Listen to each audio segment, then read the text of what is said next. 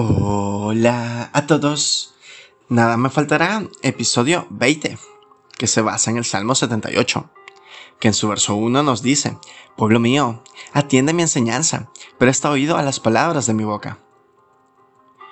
Como resultado de la pandemia, muchas escuelas alrededor del mundo han cerrado sus puertas. Aunque los niños disfrutan sus primeros días de vacaciones, Pronto, la cruel realidad de estar encerrados en la casa genera una tediosa monotonía que desespera a hijos y a padres por igual. ¿Qué hacer tantas horas con nuestros hijos? En vez de verlo como algo molesto, padres cristianos debemos aprovechar esta maravillosa oportunidad para influir en la vida espiritual de nuestros hijos e inculcarles las verdades maravillosas de un Dios asombroso. En el Salmo 78 el salmista Asaf siente una profunda preocupación por las generaciones venideras. Mira a su alrededor y observa que muchos hijos de Israel no adoran ni obedecen a Dios. Cuando considera el pasado, detecta que la tendencia de Israel ha sido rebelarse contra Dios y no quiere que las generaciones venideras sean como sus antepasados, una generación obstinada y rebelde, fluctuantes e infieles a Dios, verso 8, que se dieron a la fuga en el día de la batalla, verso 9, e incumplieron el pacto, en el verso 10. Asaf sugiere una receta para evitar que, el, evitar que el patrón se repita. ¿Cuál es la solución? Contarles las maravillosas proezas de Dios. Verso 4.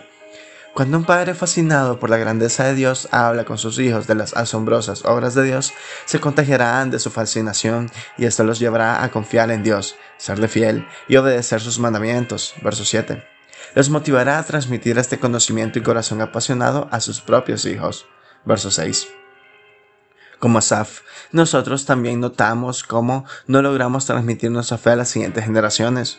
¿Por qué sucede? Porque los padres no tenemos corazones maravillados en Dios. No hemos meditado profundamente en sus asombrosas proezas. Asaf recuerda a Israel como Dios los sacó de Egipto, verso 12. Partió el mar rojo, verso 13, y los protegió en el verso 14, 15 y 16 en el desierto. Nosotros también podemos recordar a nuestros hijos cómo Dios nos libró de la esclavitud del pecado por la persona de Cristo y nos trasladó a su reino y provee todo lo que necesitamos.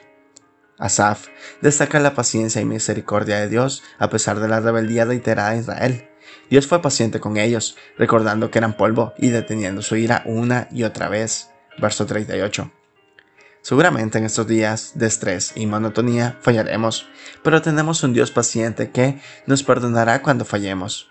Asaf concluye el salmo destacando la solución que Dios había dado a la repetida desobediencia de su pueblo. Escogió un rey para pastorear expertamente a su pueblo. Versos 70 al 72. David fue un gran rey que guió al pueblo a obedecer a Dios, pero incluso el gran David fracasó. Pecó, y después murió. Por ello Dios envió al gran Hijo de David para que sea el buen pastor y transforme nuestros corazones rebeldes. En estos días, padres, hablemos mucho de las proezas que Dios hizo en Cristo. Contagiemos a nuestros hijos con su grandeza. Entonces creerán en nuestro Dios maravilloso, lo alabarán y obedecerán. Muchas gracias por escuchar.